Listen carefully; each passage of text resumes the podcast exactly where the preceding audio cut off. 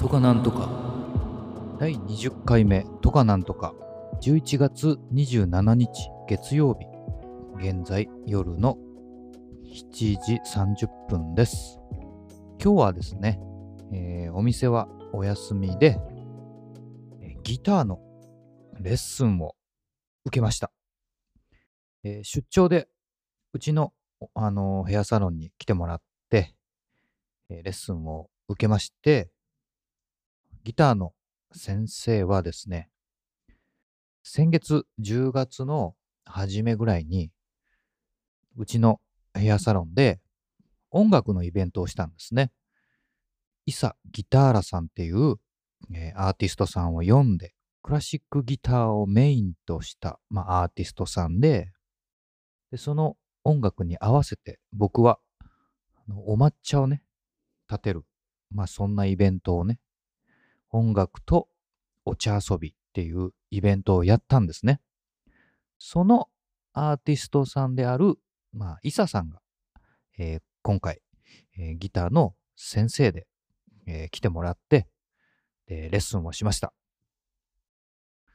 How to っていうのは結構 YouTube とか見てれば、まあ、腐るほどありまして、それはまあなんとなく見てればわかるんですけども、そのギターの運指って言いまして、そのコードの、コードからコードへ移る時の、えー手の動きとか、うん、無駄のない移行の仕方とか、えーあとは、そうですね、その音楽性への理解とか、うーん、あと、ちょっとした本当姿勢やギターの構え方、うーん、指だけじゃなくて、体っていうのは連動してるんで、ちょっとの肩の動きとか、腕の動き、傾き、力の入れ具合。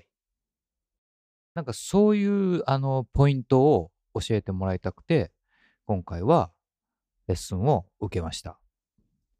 で、やっぱり、あのー全く僕のなんか知らないことばかりで、とても勉強になりましたね。で、また、あの、イサさんが気持ちよく僕を乗せてくれるんですね。ああ、今のいい音。ああ、すごい。良くなったね。とか、今のすごい良かった。なんて言われちゃうもんですから、まあ、調子に乗ってやっちゃう。そういう意味でも教えるのがうまいなって思いました。まあ、僕、10月1日からギターを始め出したんですけど、そのギターをいただきましてね、クラシックギターって言うんですけど、まあ、クラシックギターは、アコースティックギターとはちょっと違って、弦がナイロン弦なんですね。あの、スチールじゃなくて。ペグの位置がアコースティックギターとちょっと向きが違ってて、そのヘッドが違うところも特徴がありますよね。ナイロン弦なんで、音が、うん、アコースティックギターよりこうとんがってないというか、まあ、丸い、うん、優しい。そんな音なんですね。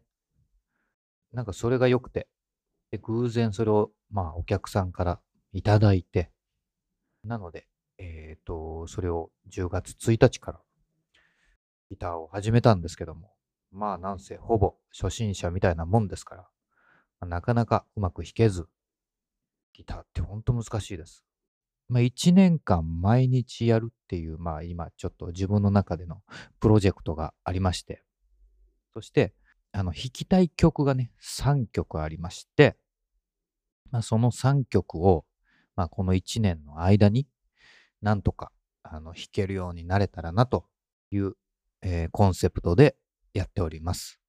で、その、まあ、3曲、えー今日は、あの、ブラジルの、まあ、ボサノバで有名な曲、イパネマの娘を、あのずっとまあ YouTube を見てやってるんですけども、まあ、イサさんにも、まあ、ポイントとコツ、まあ、そういう、あと、まあ、ボサノバによくある展開とか、そういうのも聞いて、よりなんとなくこう曲への理解が深まったかなって思います。ああ音楽ってただやっぱり演奏するだけじゃなくて、うん、そこにいろいろなこう思考を巡らせて弾いていった方が、うん、感覚的なお話なんですけど、まあ深みが違うかなと、そんな気がします。で、あと2曲も、まあ、イサさんにレクチャーを受けながら、今後、弾いてみたいなと思っております。ただ、僕の今のレベルでは、今、その、もう2つの曲は、ちょっとハイレベルすぎるんで、まだまだ手が出せない、そんな領域の曲なんで、えー、とりあえずは、その、イパネマの娘を、ちゃんと弾けるように、ちょっと今は練習してるとこです。とかなんとか。で、えー、ギターの練習、いつやってるんだっていう疑問があると思うんですけど、えー、僕はですね、うん、なんか決まった時間にやるっていうよりは、まあ、5分でも開けば、まあ、その1フレーズちょっと弾いてみようとか、まあそんな感じで。で、まあその5分や10分を1日の中で積み上げて、それをトータル1時間とか1時間半とかなるようにやっていってるんですけども、まあそうでもしないと、あの、そのまとまった時間ってなかなか取れないので、そうやって工夫してます。まあ、あの、10月1日と比べるとですよ。ちょっと成長しましたね。うん。まあ、あの、そつなく弾けるようになったらね、あの、このポッドキャストでも、まあ、希望があれば披露したいかなと思います。まあ、誰も興味ないでしょうけど。とかなんとか。はい、次。呼び込みくんって知ってます？え呼び込みくんって、ちょっと聞いてもらいましょうか。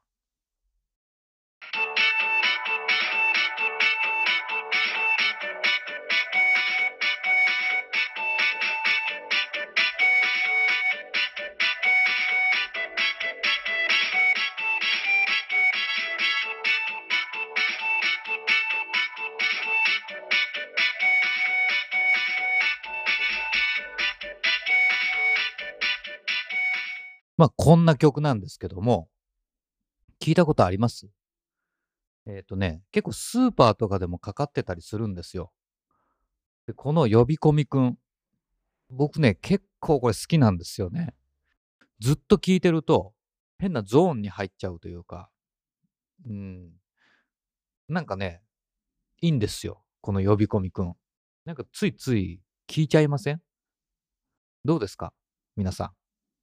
私も好きですっていう方いたら嬉しいなこれ。えっと、これは、呼び込みくんっていうのは、えっとね、群馬電機株式会社の商品だと思うんですけども、これ誰がね、ほんと作曲したんだろう。いいメロディーですよ。パパパパパパパパパパパパが特に好きやね、ここ。この部分。これをね、そのなんか合間合間の、このとかなんとかの合間合間に入れたら怒られますかね？どうなんだろう？試しに入れ入れてみましょうかね。とかなんとか。はい、どうだったでしょうか？ちょっとなんか違うかな。でもね、この呼び込みくん、うん、僕は好きなんだけどな。とかなんとか。はい、次。えー、このとかなんとかのオリジナルのグッズを作りたいなーって今思ってるんですけど、例えばですね、T シャツとか、あと、バンダナとか、ステッカーとか、エコバッグとか、誰がいるねんみたいな話なんですけど、ただ自分がね、ちょっとラジオっぽい感じでやりたいだけなんです。質問を募って、リスナーさんから、リスナーさんからね、質問が来て、で、その質問を読んで、えー、質問に答えて、で、えー面白い質問だったら、あのーじゃああなたには T シャツをプレゼントとか、この質問はまあまあだったから、バンダナ、いや、ステッカー、なんかそういうのやりたいんですよね。勝手にやれよってね。なんかそうやるとよりラジオ感が出るじゃないですか。特別なね、あの、グッズなんで、レア感もあるでしょ。どうですか？いらない？なんかね、そんなことばっかり考えちゃうんですよね。うん、その作るとしたら、どんなデザインで作ろうかなとかね。まあ、そりゃ、絶対、ロゴは入れますよね。とかなんとかの。そのロゴが入った T シャツ、誰が着るんやろ？ね。でもまあ、このグッズを作りたいっていう話に、えー賛同してくれる方いましたら、えーぜひ、ね、あのー、info アットマークとかなんとか .com まで、あのーメールください。